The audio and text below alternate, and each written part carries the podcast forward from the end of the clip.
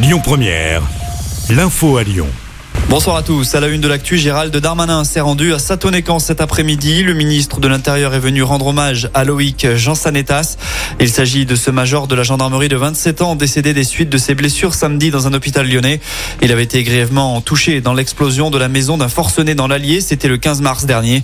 En tout, sept gendarmes avaient été blessés, dont trois grièvement. Le suspect était lui décédé. À Lyon, un mouvement de contestation contre la réforme des retraites a eu lieu ce matin avec une casserolade organisée à Confluence. Les manifestants se sont retrouvés en amont du salon du MEDEF qui se tient à la sucrière pour se faire entendre. La police a dû faire usage de gaz lacrymogène. À ce sujet, peut-être que cet événement va permettre au Rhône de progresser dans le classement des 100 jours de Sbeul.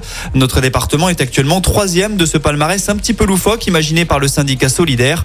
Très concrètement, il établit un classement de la contestation et de là où elle est la plus importante en fonction de l'ampleur des actions, qu'elles soient réalisées à l'encontre des membres du gouvernement lors d'une visite ou qu'il s'agisse de manifestations. Un nombre de points est attribué au département concerné.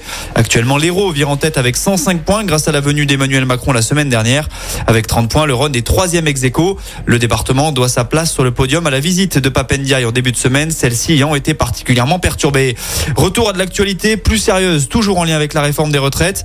La préfète du Rhône, Fabienne Bussiot, demande au maire de Lyon de prendre des mesures pour renforcer la protection des bâtiments municipaux avant les manifestations du 1er mai.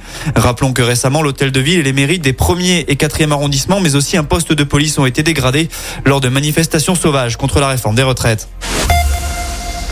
Dans l'affaire du meurtre de la petite fille de 5 ans dans les Vosges, l'adolescent de 15 ans qui fait figure de principal suspect va être présenté cet après-midi à un juge en vue d'une mise en examen.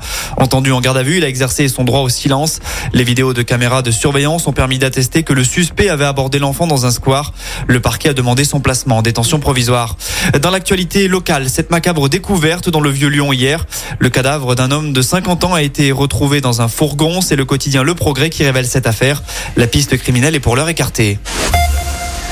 Cette nouvelle destination au départ de l'aéroport Saint-Exupéry cette année, parmi les nouvelles villes que vous pourrez explorer au départ de Lyon, Florence avec deux trajets par semaine, ou encore Doha au Qatar dès le 3 juillet, Bilbao en Espagne et Berlin en Allemagne vont suivre à compter de l'automne prochain.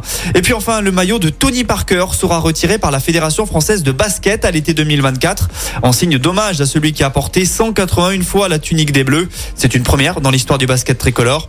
D'après le progrès, cette cérémonie pourrait être programmée avant une rencontre contre les États-Unis qui se déroulerait dans la nouvelle salle de Lasvel. Écoutez votre radio Lyon Première en direct sur l'application Lyon Première, lyonpremière.fr et bien sûr à Lyon sur 90.2 FM et en DAB+. Lyon Première